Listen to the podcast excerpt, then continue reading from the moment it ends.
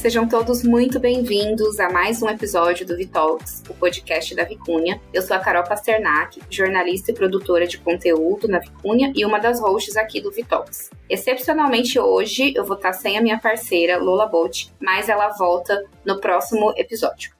E hoje o assunto aqui no Vitalks é algodão, a matéria-prima que rege a indústria têxtil e garante resistência, flexibilidade e uma alta durabilidade e qualidade aos tecidos.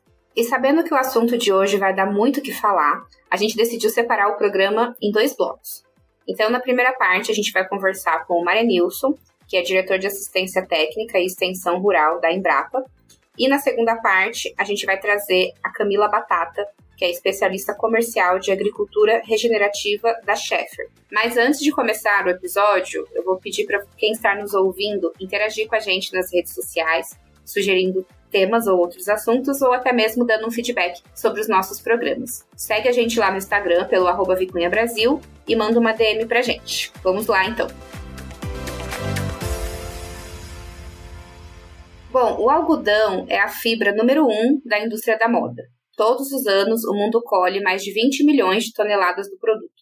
E o mais interessante nisso é que o algodão brasileiro é referência mundial no cenário têxtil. Isso porque o Brasil é o maior fornecedor mundial de algodão Better Cotton Initiative, uma certificação internacional de referência na cadeia produtiva mundial do algodão, representando 42% da oferta mundial. Desde 2004, um número crescente de produtores nacionais adotou a padronização das etiquetas e implementação de uma metodologia internacional, que tem como objetivo realizar uma produção focada em quatro pilares: qualidade, sustentabilidade, rastreabilidade e promoção comercial. A adoção dessa metodologia internacional ajudou o Brasil a impulsionar a produção, que hoje abastece 100% do mercado nacional e 20% da indústria têxtil mundial. E tem mais um destaque do nosso algodão o sistema de sequeiro. Essa técnica de cultivo responde por mais de 90% da produção nacional e só utiliza a água da chuva. Outro método que vem ganhando bastante espaço no cultivo de algodão nacional é a agricultura regenerativa,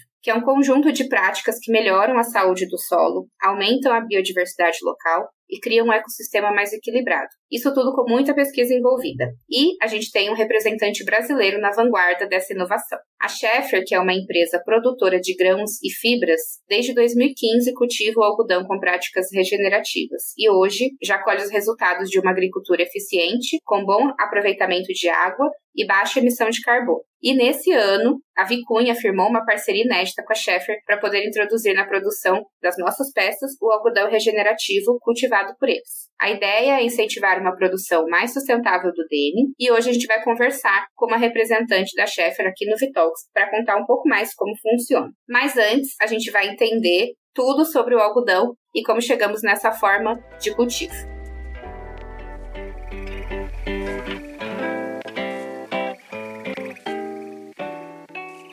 Bom, isso mesmo. Mas antes da gente entender um pouco mais sobre o algodão e como chegamos nessa nova forma de cultivo, eu gostaria de convidar aqui para o Vitox o Maria Nilson. Ele é pesquisador na área de produção orgânica de algodão em consórcios agroalimentares e hoje atua como diretor de assistência técnica e extensão rural na Embrapa, a empresa brasileira de pesquisa agropecuária. Maria Nilson, muito bem-vindo ao Vitalks. Obrigada pela sua participação.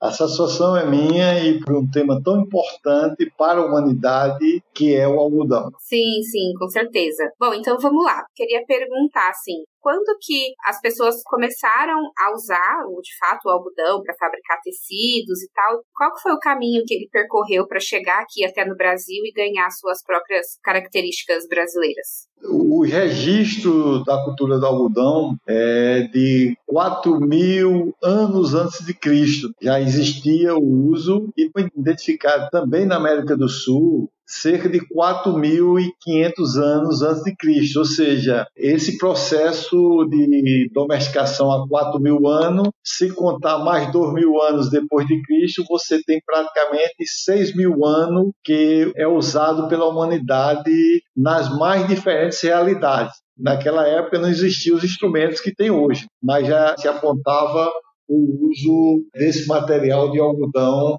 há 4.500 anos antes de Cristo. Massa. E como que ele chegou aqui no Brasil? Assim, como que a gente começa a usar ele para as mais variadas formas? Veja o seguinte: existe a entrada quando chegou a colonização do Brasil, mas também existia também já o uso pelos povos originários, ou seja, o Brasil já tinha plantações e os povos originários indígenas já usavam também. Com as transformações começa a acontecer na busca de cultivares mais resistentes, de tipos de fios diferentes. Mas, ou seja, o Brasil, antes da colonização, os próprios povos originários já utilizavam o algodão.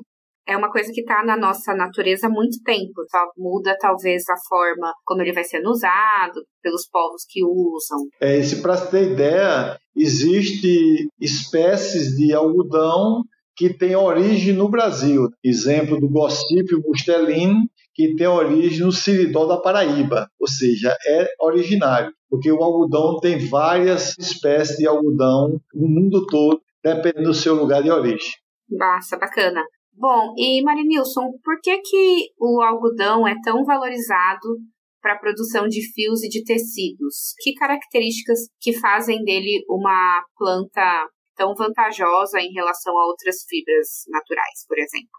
O algodão, pode dizer que ele é uma fibra especial, porque ele tem uma finura muito grande. Porque as fibras naturais, normalmente, elas são mais grossas e não têm uma resistência como tem o algodão. O algodão, por essa característica de ser uma fibra fina e ela tem essa flexibilidade de poder se juntar fio a fio e transformar em tecido, né? Ela consegue também ter fácil o tingimento, que isso também é outra característica que faz o algodão ser tão procurado e ser tão macio, e pelo fato também de ter capacidade de ser cultivado nos diferentes recantos. Uhum. E resistência também, eu acho, assim, para essa parte de tecidos, principalmente, e tudo mais. O, o, algodão, ele tem as suas características, né? tanto de resistência como de finura, como de resistência à torção, faz com que ele possa ser tão usado. Ah, incrível. E quais os tipos de algodão que a gente tem hoje para a prática de produção de fios e tecidos? Você pode falar um pouquinho das características de cada um?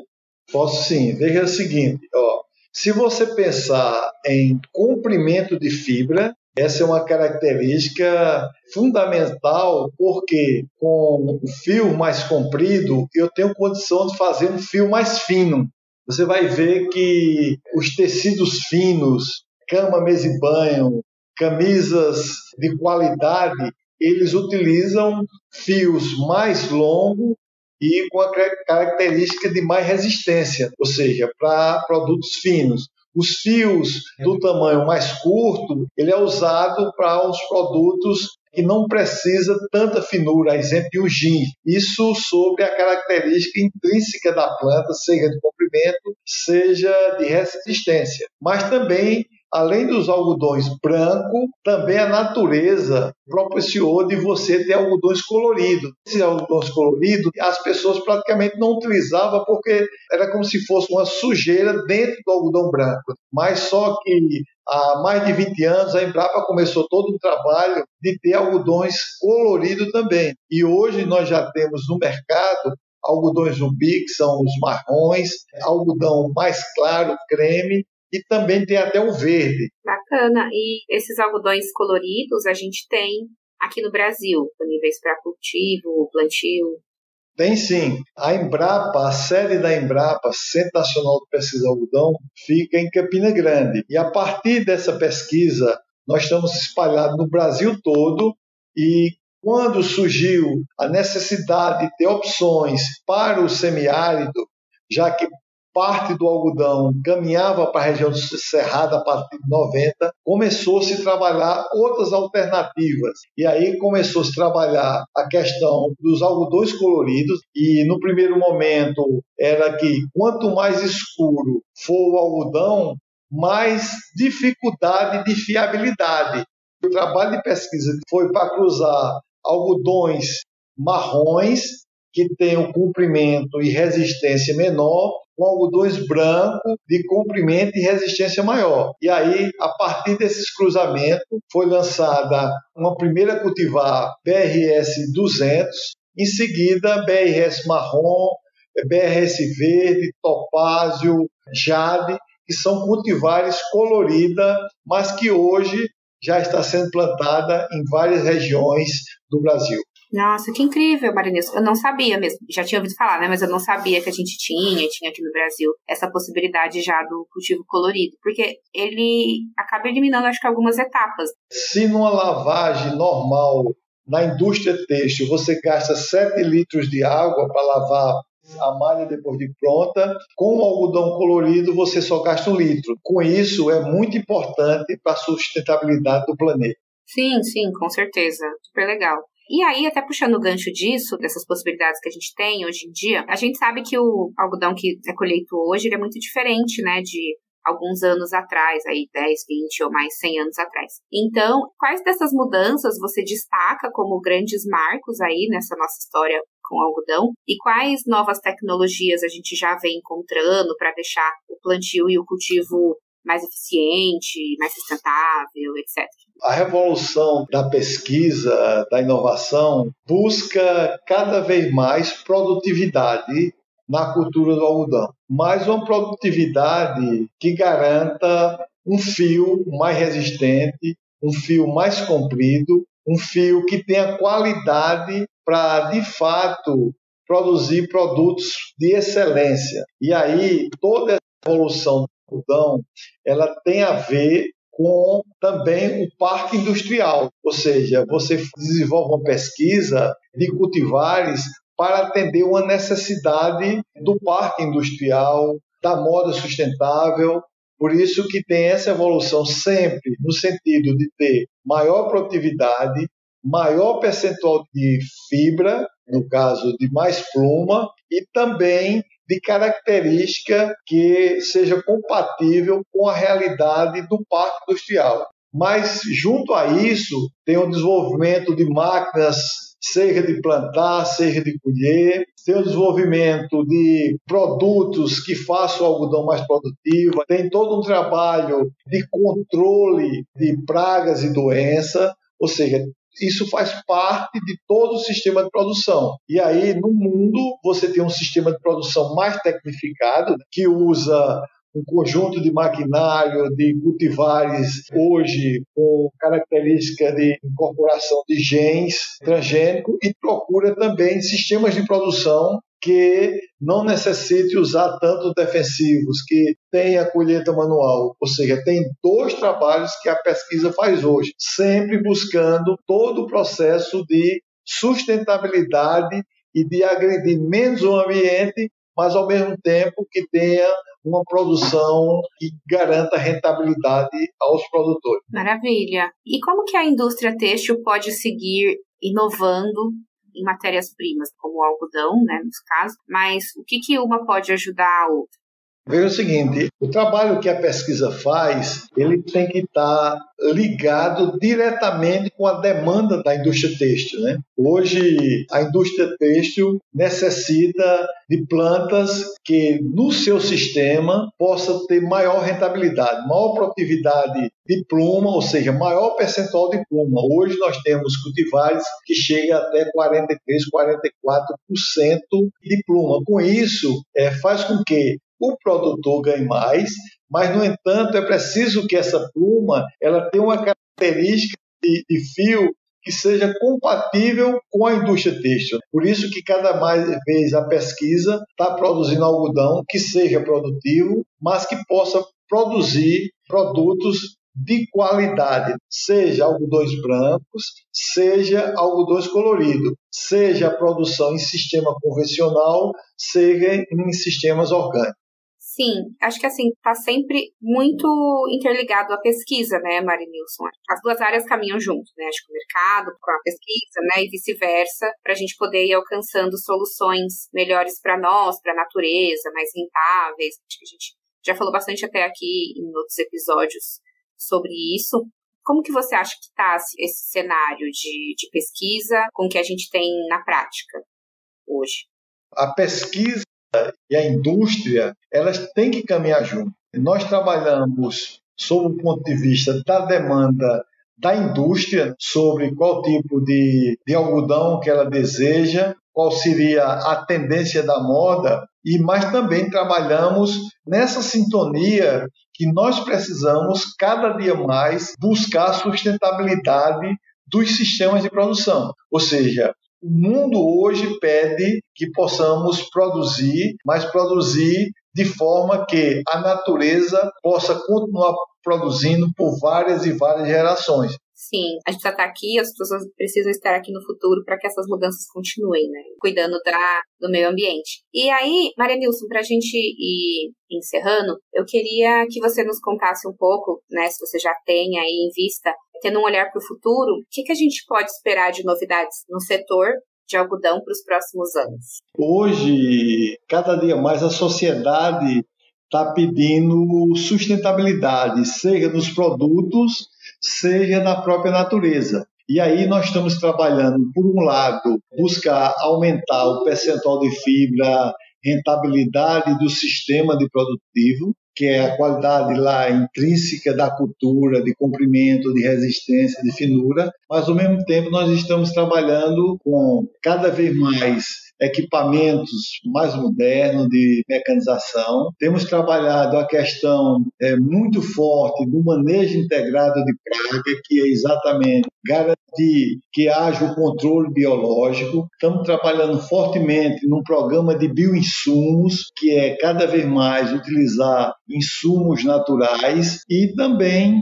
buscando de forma que a produção seja de forma o máximo sustentável possível, sem agredir o meio ambiente, de forma que a gente possa ter essa terra produzindo por muitos e muitos anos. E ao mesmo tempo conectado com a natureza e conectado com a indústria têxtil a partir das novas tendências que o mundo está acontecendo. Ou seja, o algodão tem mais de 6 mil anos de domesticado e nós acreditamos que muitos e muitos anos será a principal fibra natural, porque tanto a indústria têxtil como a pesquisa estão conectadas em garantir um futuro melhor.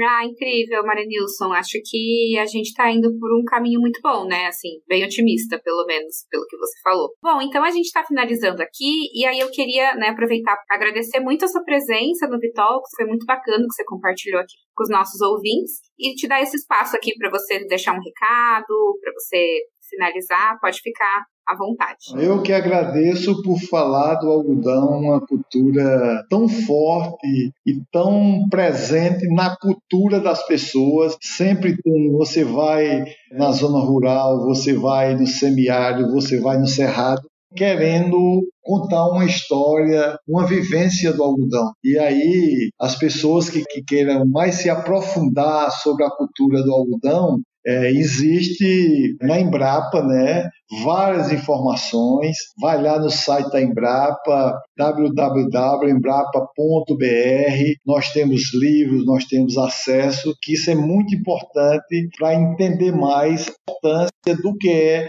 o algodão para a vida das pessoas, para o Brasil, para a balança comercial. E nós entendemos que o algodão é uma cultura apaixonante.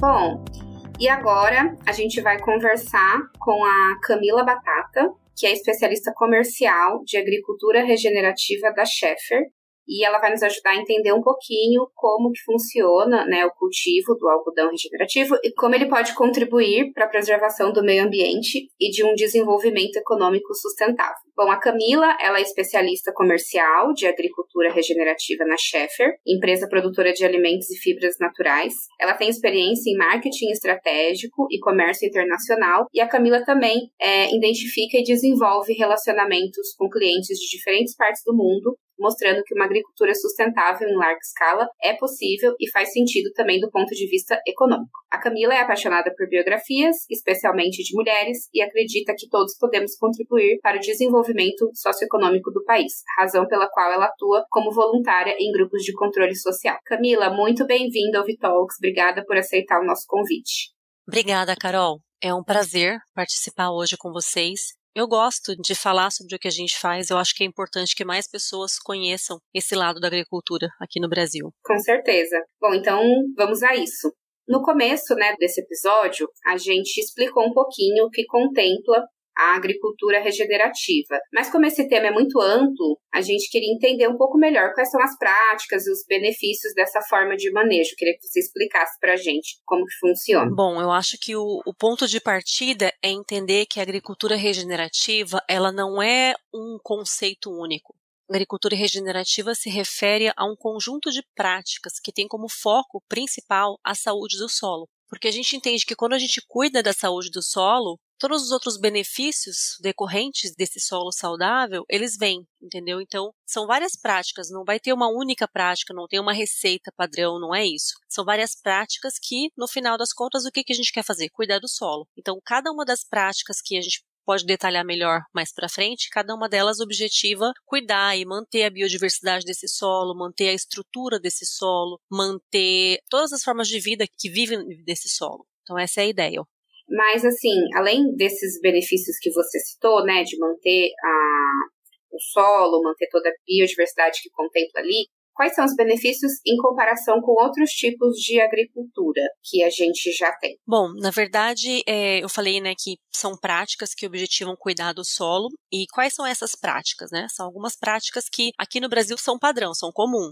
Por exemplo, a gente não gradeia o solo como regra para plantio. O plantio é feito diretamente no solo. A semente é plantada na palhada que ficou da cultura anterior. Então, essa é uma característica. A segunda é manter o solo sempre coberto, seja pela rotação de culturas, que é o padrão. Então, normalmente nos outros países do mundo é feita uma única safra dentro de um ano. E aqui no Brasil é uma prática regenerativa, não é exclusiva da Sheffer, é uma das nossas práticas. A gente faz a rotação. Então, são duas safras dentro de um mesmo ano. A gente tem uma maior eficiência no uso da terra. E isso, além de aproveitar melhor a terra, a gente deixa esse solo protegido, coberto contra a umidade, contra a chuva excessiva, contra calor excessivo, contra o vento. Então ela protege o solo também. Essa seria a segunda prática, a rotação de culturas. A terceira seria que a gente sempre tem uma área de vegetação nativa preservada, que isso a gente entende que está cuidando de todo o ecossistema. Então essa é uma terceira característica. E no caso da Sheffer em específico, quando nós adotamos a agricultura regenerativa, o que a gente começou a fazer de diferente dessas práticas que já são sustentáveis e já eram eram aplicadas há muito tempo, foi que nós começamos a focar em reduzir a quantidade de químicos utilizados na agricultura. E a gente substitui esses químicos por insumos biológicos, que basicamente são fungos e bactérias que são utilizados para o controle de pragas e doenças das lavouras. Então a gente usa esses insumos biológicos naturais no lugar dos insumos químicos. Com isso, a gente continuamente reduz a quantidade de químicos usados na safra. Ah, nossa, super interessante. E aí, essa terra, ela não deixa de ser viável para o plantio posterior à colheita? Não, na verdade não. Na verdade, a gente está melhorando a qualidade dessa terra. Porque o que acontece? Quando a gente vai cultivar o solo, tem vários aspectos, né? O solo pode ser analisado de várias formas diferentes. E até então, até a gente começar a usar esses biológicos, a gente considerava só a capacidade produtiva do solo, sem levar em consideração o aspecto biológico, a biodiversidade desse solo. Quando nós entendemos que os micro-organismos que vivem, que habitam esse solo, essa área, também têm um papel e também contribuem para a atividade agrícola, nós começamos a trabalhar com eles. Essa foi a virada de chave, entender o papel da natureza e da biologia para a agricultura não tirá-la, mas sim incorporá-la ao processo. Exatamente, aprender a trabalhar com ela, usar inimigos naturais, assim, usar tanto quanto possível o que já está presente na natureza e diminuir os insumos sintéticos, né, os insumos químicos. Ah, nossa, super legal. Eu já tinha ouvido falar disso. Eu sei que tem um outro nome que eu não vou lembrar agora, ou faz parte disso, mas é uma ciência que estuda isso, né? De como aproveitar coisas que já estão na natureza, que já existem, para continuar fazendo outras coisas sem uso de matérias-primas sintéticas ou que não sejam naturais. Então, usar a própria natureza para depois voltar para a natureza de novo, né? Meio como se fosse um, um circuito fechado. Exatamente. Agora, de um ou dois anos para cá, tem se falado mais e mais sobre a agricultura regenerativa. Nós aqui na Sheffer nós começamos em 2015. Então, a gente continua aprendendo, porque como é uma coisa que depende da natureza e das características específicas de cada área, então não tem uma receita, a gente vai aprendendo ao longo do caminho, né? Mas a ideia é essa, trabalhar junto com a biologia e a biodiversidade da área para aproveitar o que, que essa área tem de, de específico, reduzindo a necessidade de intervenções externas, digamos. Então a gente vai pegar o melhor dos mundos. A gente pega o melhor da agricultura moderna, que é altamente tecnológica, mas usando também do que a gente tem natural, do que a gente tem na própria área, que são os ativos biológicos. Então a gente une as duas coisas para encontrar a melhor forma possível de produzir. Maravilha. Eu acho que até um exercício de paciência, né, também, assim, de escutar a natureza, adaptar processos e tal. Acho que até um pouco diferente dessa aceleração que a gente está acostumado, principalmente em processos grandes dentro da indústria. Mas, Camila, aproveitando, acho que as, essas mudanças e impactos não são só no meio ambiente, né? Acredito que também se faça mudanças a nível social também. Você teria algo nesse sentido para comentar sobre? Vocês observam isso de alguma forma quando vocês começaram a pesquisar esse tipo de agricultura regenerativa? Sim, na verdade, quando a gente fala em agricultura regenerativa, é toda uma abordagem holística do que está acontecendo. Então não é só a produção, porque a ideia é continuar produzindo com escala, com qualidade, para atender né, a crescente demanda por comida, alimentos né, e fibras naturais no mundo, mas também cuidando do meio ambiente. Porque o que, que a gente entende? Que a gente está aqui de passagem. Então a gente tem que continuar, a gente tem que deixar essa terra, a área, o planeta que a gente habita, tão bom ou melhor para as gerações futuras. Então, quando a gente está cuidando e produzindo de uma forma mais sustentável, mais que cuida do meio ambiente, a gente está cuidando também das gerações futuras. Então, não tem como dissociar uma coisa da outra. A agricultura regenerativa envolve os aspectos de ambiental, de pessoas, né, de cuidado com as pessoas e também econômico. Então, não tem como dissociar uma coisa da outra. Não, sim, imagino. Está tudo conectado. A gente falou um pouquinho na, na introdução sobre o sistema de sequeiro, né, que a gente conta aqui no Brasil, até pelas vantagens do nosso clima. Então, queria que você fizesse um resuminho mais ou menos de como que é cultivar então o algodão aqui no Brasil e como que a gente acaba se beneficiando das vantagens do nosso clima e o que, que isso traz de impactos positivos também no final. Eu acho que, que assim, a gente falar que tem só benefícios não seria exatamente correto. Porque o que acontece? Nós moramos num país tropical, então aqui no Brasil é quente e é úmido o ano inteiro. Então, isso torna muito mais difícil produzir porque um solo quente e úmido ele é mais propício para desenvolvimento de fungos, de doenças, é mais difícil controlar esse tipo de problema nas lavouras. Então isso é um desafio, a gente aprender a cultivar mesmo com esse porém bem grande, porque por exemplo, numa agricultura de país temperado, que o solo que faz frio, que neva, eles fazem uma safra por ano, esse solo ele vai congelar de uma safra para outra e isso vai esterilizar de certa forma o solo, para o próximo ano ele começar de novo. No nosso caso não, não acontece isso. Então, os fungos, as doenças, os problemas da lavoura, eles continuam lá. E é isso que torna tão necessário o uso de insumos químicos para controlar esses problemas e continuar tendo uma boa produtividade. Então, esse é o porém de produzir em um país tropical. Por outro lado, a gente tem chuva. A gente tem chuva em quantidade suficiente para produzir algodão sem irrigação, que é a exceção no mundo. Assim, o padrão mundial de produção de algodão é cotonicultura irrigada. Não é o que acontece no Brasil como padrão. O padrão aqui do Brasil é utilizar é, regime de sequeiro, né, que é não utilizar irrigação artificial nenhuma. A gente só usa a água da chuva para produzir o algodão. Então esse seria o lado bom da gente estar tá num país tropical. Então assim, se fosse colocar numa balança, tem um aspecto positivo e tem um aspecto negativo. Eu acho que o aspecto negativo ele foi superado graças ao investimento em tecnologia por parte né, da, da agricultura brasileira, pesquisa, desenvolvimento de, enfim, de muitas alternativas para conseguir lidar com esse problema. Então, assim, não é só que nós estamos num país que chove bastante e eba, vamos aproveitar. Não, teve um contra também, né? Mas uhum. a gente uhum. conseguiu superar isso, bem conseguido superar isso com muito investimento em pesquisa pesquisa e tecnologia. Ah, maravilha. Que bom, porque quando você começou a falar, eu já dei uma desanimada, mas não. Falou, não, mas a gente conseguiu superar. Não, a gente consegue, mas assim, é, é, não vou te falar que é fácil, que é simples. A matemática, a equação é um pouco cara, digamos, mas eu acho que o investimento em pesquisa, especialmente, né, está mostrando que sim, é possível. É, nunca é, é perdido, né, esse investimento. Acho que a nossa pesquisa avança cada vez mais.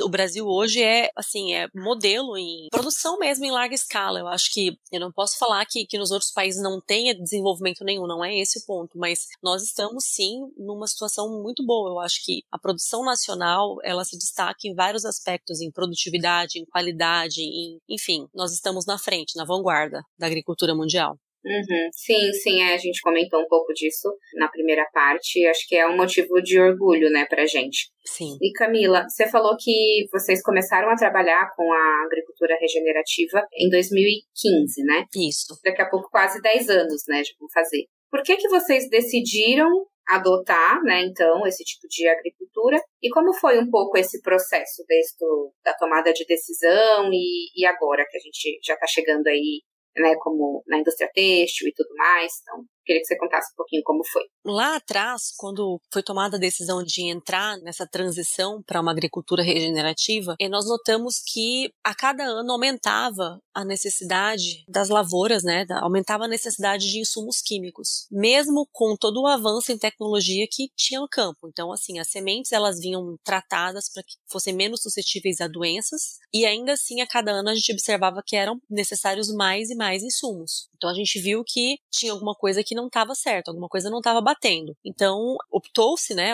por dar um passo para trás e tentar analisar a situação de uma forma diferente, falar o que, que a gente está deixando de ver aqui, o que está faltando. E foi quando a gente descobriu que, como eu disse, a gente estava analisando apenas um dos aspectos do solo. Então estava fazendo um estudo de viabilidade e considerando os aspectos químicos daquele solo, mas não estava considerando a biologia daquele solo. Então o que estava acontecendo? A gente estava vendo que pragas que eram secundárias estavam se tornando pragas primárias, porque elas estavam ficando mais e mais fortes, né? Estavam usando mais químico, elas estavam criando resistência. E então a gente tinha uma falta de balanço daquele solo. Daí lá atrás também, né, foi contratada uma consultora que é especialista em microbiologia do solo, uma pesquisadora americana, que veio até aqui e mostrou isso pra gente. Falou: olha, vocês não estão considerando a biologia desse solo, os aspectos biológicos mesmo desse solo. Foi quando a gente entendeu que para produção agrícola não é só o insumo que você coloca no solo, é também o que tem naquele solo, toda a vida que tem naquele solo. Então, cada fungo, cada bactéria, cada minhoquinha, cada um tem o seu papel lá. E se todo mundo estiver trabalhando de forma harmônica, aquele solo vai estar o mais rico possível, o mais saudável possível. E, consequentemente, a gente vai ter a melhor safra possível, porque vai ser uma produção melhor. Então, foi necessário dar esse passo para trás, entender a função da biologia e da biodiversidade no solo e aprender a trabalhar com essa biologia. Então, essa foi a virada de chave. Começamos a utilizar os insumos biológicos, a focar na redução de químicos continuamente e mantendo as práticas que são regenerativas que já existiam, que são plantio direto, rotação de culturas, não irrigação, enfim, todas as outras que nós já falamos. Maravilha. Camila, você falou da safra, né? Garantir a melhor colheita e tal. Existe diferença de tempo uma safra, por exemplo, de algodão regenerativo, do tempo de plantio para colheita? Não, não tem diferença no tempo, não tem diferença em termos de produtividade e também não tem diferença em termos de qualidade do algodão, no caso, né? Então é esse que é o grande diferencial da agricultura regenerativa, que a gente consegue diminuir a quantidade de insumos e, consequentemente, reduzir o impacto ambiental da produção, mas mantendo a escala de produção e a qualidade da safra.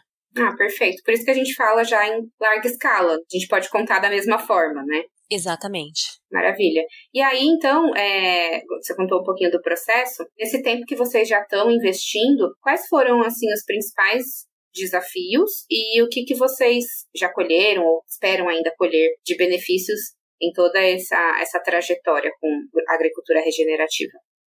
O primeiro de tudo, assim, que eu acho que é importante falar é que, assim, nosso negócio é produzir. A empresa Sheffer existe porque produz. Então, o maior ativo que nós temos é o solo. Então, se a gente não tiver um solo saudável que vai continuar produzindo para gente, a empresa não vai estar aqui daqui a 30 anos, porque nós já estamos atuando há 36 anos. Então, quando a gente cuida do solo, a gente na verdade está cuidando da continuidade da empresa. Em relação, Carol, aos desafios, diria que nós temos desafios de, de, tipos diferentes, né? O primeiro é o desafio interno, porque a agricultura moderna ela é bastante dependente de insumos químicos. Então, na faculdade de agronomia, os agrônomos aprendem, né? Os estudantes aprendem a produzir utilizando insumos químicos aplica X, Y e Z e você vai produzir, vai conseguir esse resultado no solo. E com a agricultura regenerativa não é assim. São consideradas amostras de solo para definir o que, que aquele solo precisa e aí colocar na quantidade específica para aquela área específica e na quantidade que tem que ser, entendeu? Então não tem uma receita pronta. Então é um desafio,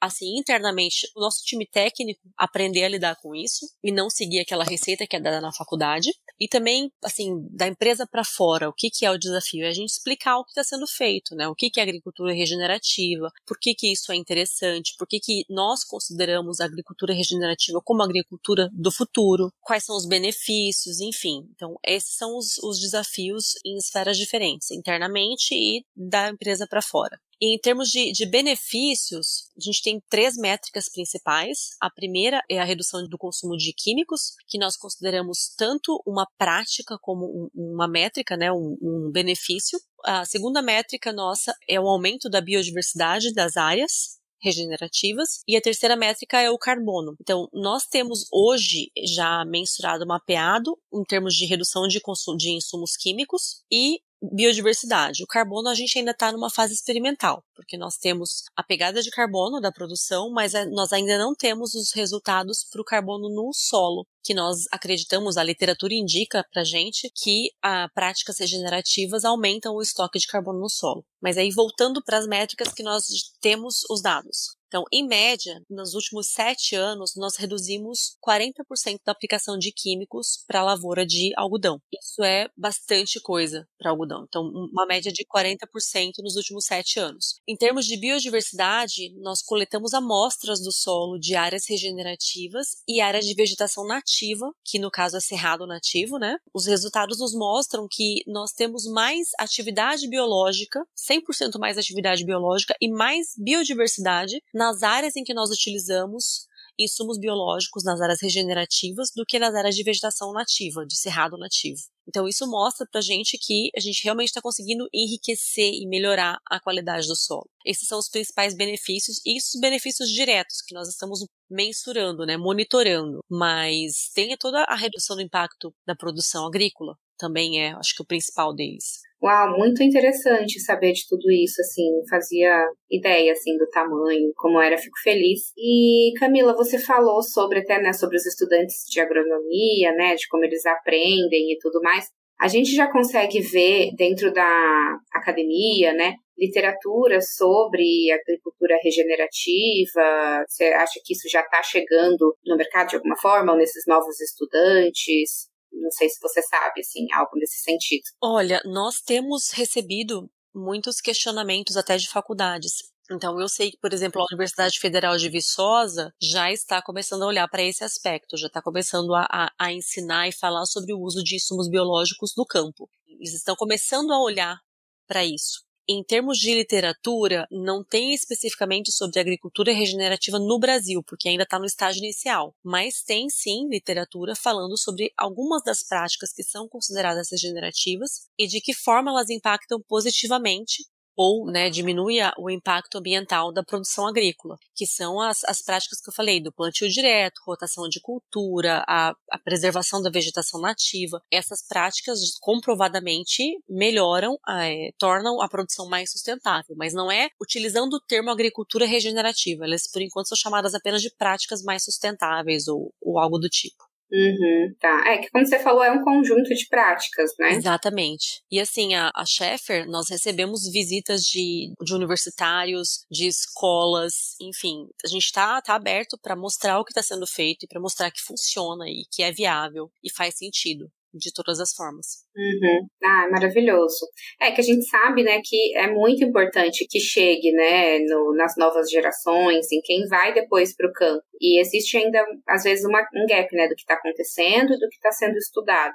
Então, é muito importante que a gente já está notando esses movimentos aí e tal, né? De mudanças em, níveis estruturais. E, bom, Camila, você já falou bastante, assim, sobre, né, os objetivos e tudo mais, mas a gente já consegue imaginar aí quais são os próximos passos, então, de todas essas tecnologias para o cultivo de algodão e para o algodão brasileiro continuar sendo essa referência que ele é mundialmente? Olha, é, a Sheffer, nós temos o propósito de, de nos tornar sermos 100% regenerativos até 2030. Esse é o propósito da empresa. Então, todas as nossas áreas hoje, nós estamos em graus diferentes, em estágios diferentes, né, na transição para a agricultura regenerativa, mas todas as nossas áreas hoje são regenerativas. Algumas já bem mais avançadas e outras não tanto, mas esse é o padrão. E o nosso propósito é chegar em 2030 com 100% das áreas regenerativas. Eu acho que é importante que todo mundo saiba que a agricultura brasileira, a Sheffer, que nós somos extremamente desenvolvidos na produção, tecnológicos. Então, assim, a produção agrícola brasileira, a Sheffer, nós investimos muito em tecnologia e em pesquisa. Então, eu posso falar pela Sheffer, né? Nós temos 26 pessoas hoje que trabalham em laboratório e indústria de insumos biológicos, e é um time que se dedica exclusivamente a procurar formas melhores de produzir, mais sustentáveis, mais equilibradas. Então, eu acho que isso vai acabar se tornando a regra, que é investir o máximo possível em pesquisa, em tecnologia e no desenvolvimento de práticas mais sustentáveis, porque no final das contas faz sentido também economicamente. Sim, com certeza. Não, maravilha. Acho que é o que você falou no começo do episódio, no começo da sua fala, que a gente está aqui de passagem, né? Então a gente tem que deixar um, um lugar bom para os próximos que virão. Exatamente. Vamos cuidar da terra agora e vamos ao mesmo tempo, né, sem deixar de produzir, porque afinal de contas a população mundial só aumenta. Então, vamos produzir da melhor forma possível. Exatamente.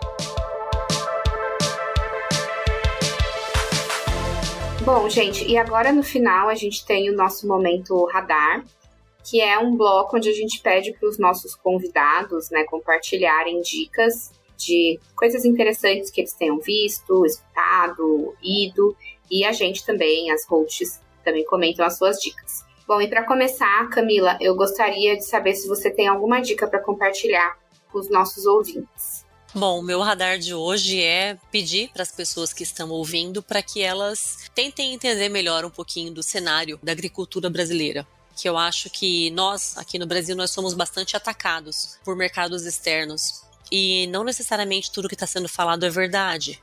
Então, assim, pode ser que tenha alguma verdade, mas não é a regra. No geral, a agricultura brasileira é muito responsável, emprega muita gente, gera muita riqueza e não é só para as empresas, no caso, é para toda a cadeia, todo mundo está envolvido no processo. Então, eu acho que é legal conhecer um pouquinho de como é feito e o que está sendo feito, para que as pessoas se orgulhem também disso, entendeu? Para a gente entender que tem valor, que é, é muito legal, que nós estamos décadas à frente da maior parte dos países do mundo e que muitas das críticas são mais por questões econômicas mesmo do que questões reais. Porque se for pegar o que o Brasil faz em agricultura, eu acho que nós, em competitividade, ganhamos de qualquer outro país do mundo. Pedir para as pessoas darem uma olhada, estudarem um pouquinho o um assunto, para elas entenderem como é que está sendo feito aqui no Brasil. Maravilha. Mas você tem uma indicação de algum livro, algum site, alguma coisa assim, para a gente começar? Nossa, é que é um conhecimento que não é exatamente um curso formal, Carol. Tem tanta coisa que a gente pode ler. Pode ler, por exemplo, entra no site da Abrapa é, e as pessoas podem entender um pouquinho sobre a rastreabilidade, a transparência na cadeia do algodão algodão. Isso assim, todo fardo de algodão brasileiro que é exportado vem com uma identidade, vem num código de barra que a pessoa bipa lá, ela sabe onde foi produzido, sabe a qualidade, sabe tudo sobre aquele algodão. E isso é uma coisa que os outros países estão patinando. Então, de vez em quando a gente tem ligação com pessoas de fora, eles falam: "Ah, a gente está com um projeto piloto de um algodão de X país para a gente tentar fazer essa cadeia, que já existe no Brasil há anos". Então, assim, dá uma olhada, entra no site da Brapa, entra na iniciativa Sou de Algodão e dá uma olhada no que está sendo falado, para que entendam como a gente está na frente, como todo o investimento em pesquisa, em desenvolvimento de tecnologia mesmo no campo, o que está sendo feito aqui no Brasil. Eu acho que isso é, é legal. O site da Abrap é um bom lugar para começar e entender um pouquinho sobre essa transparência na cadeia do algodão e o site do Sou de Algodão. E lógico, entrar no site da Sheffer, porque lá tem muita informação sobre biodiversidade, sobre tudo que nós estamos fazendo. Lá tem nosso relatório de sustentabilidade que é incrível e detalha muito das nossas práticas. Eu acho que é uma boa fonte para quem quer entender um pouquinho sobre agricultura regenerativa. Ah, maravilha! Então é, é isso isso, né, gente? Bora estudar pra gente poder saber, né, é, defender até nossos produtos, que isso é muito importante. E assim, Carol, se alguém tiver uma pergunta mais específica, a gente sempre responde as perguntas que são enviadas pelo site, sejam perguntas assim, ah, é, de um tema mais específico, né, e Se por acaso chegar lá na comunicação, chegar no comercial e nós não soubermos responder, a gente manda pro pessoal de campo, pro time técnico. A gente tem PHDs, a gente tem pessoas com mestrado em biodiversidade e cuidado do solo. Então a gente encaminha essas perguntas para eles e, e dá o retorno. Pode perguntar. Maravilha, bom saber. Então, quem está ouvindo, que quiser mandar mensagens para Sheffer, pode ser por nós, pode ser diretamente para Sheffer, mas acho que o importante é buscar conhecimento, né? Porque a gente tem o, o conhecimento, né? Ele precisa ser acessado. Então, acho que esse é o ponto de partida. Eu vou falar aqui também o meu, o meu radar, que eu separei para esse episódio. No meu caso, é um documentário está disponível na Netflix, que chama Fungos Fantásticos. Não sei se você já assistiu, Camila. Alguns amigos já me indicaram, assim, também, para poder eu ir assistir. Bom, ele fala basicamente mesmo sobre todo esse mundo fantástico dos fungos, né? E como que os cogumelos podem ajudar desde tratamentos né, de ansiedade, depressão, até controlar derramamentos de óleo. Você falou um pouco, né, explicando algumas práticas regenerativas para se trabalhar também com fungos. Então, é muito legal, dá até vontade de depois saber um pouco mais, de ir atrás e tal. É super didático o documentário, muito interessante. Então, recomendo aí também para quem quiser se aprofundar um pouco mais, tanto do que a gente falou aqui, tanto abrir aí a mente para outras coisas. Então essa fica a minha recomendação. Maria Nilson, qual que é a sua dica então para o nosso radar? É, existe na Embrapa Algodão é, 500 perguntas e 500 respostas sobre a cultura do algodão. É um livro bastante didático, né, que dá para ter uma ideia de muitas ações, muitas pesquisas que já foram feitas no algodão no Brasil e no mundo. Camila e Marenilson, foi um prazer ter vocês aqui hoje no Vitalks. Espero que vocês tenham gostado do nosso papo. Voltem mais vezes, foi muito legal conversar com vocês. Então, queria também que ficasse, vocês ficassem à vontade para usar esse espaço para fazer suas considerações finais ou até mesmo deixar uma mensagem para os nossos ouvintes. Obrigada, Carol. Foi um prazer responder. Eu sempre gosto de, de falar e, enfim, falar para o maior número possível de pessoas o que está sendo feito. É um prazer para mim. De novo, se alguém quiser saber mais, conhecer mais, dá uma olhada no nosso site, manda e-mail se tiver uma pergunta mais específica, se achar que não está claro bastante, vai ser um prazer esclarecer as dúvidas de, de todos. E assim chegamos ao fim de mais um Vitalks. Então, muito obrigada por quem nos ouviu até aqui. Comenta o que você achou desse episódio. Se tiver dúvida, pode deixar que a gente vai ficar muito feliz em responder. E se você gostou desse episódio, se você gosta do Vitalks, avalie a gente com cinco estrelas no seu aplicativo que você está usando. E não esquece de nos seguir para você poder saber quando o um novo episódio vai ao ar. Então, obrigada, um beijo e até mais.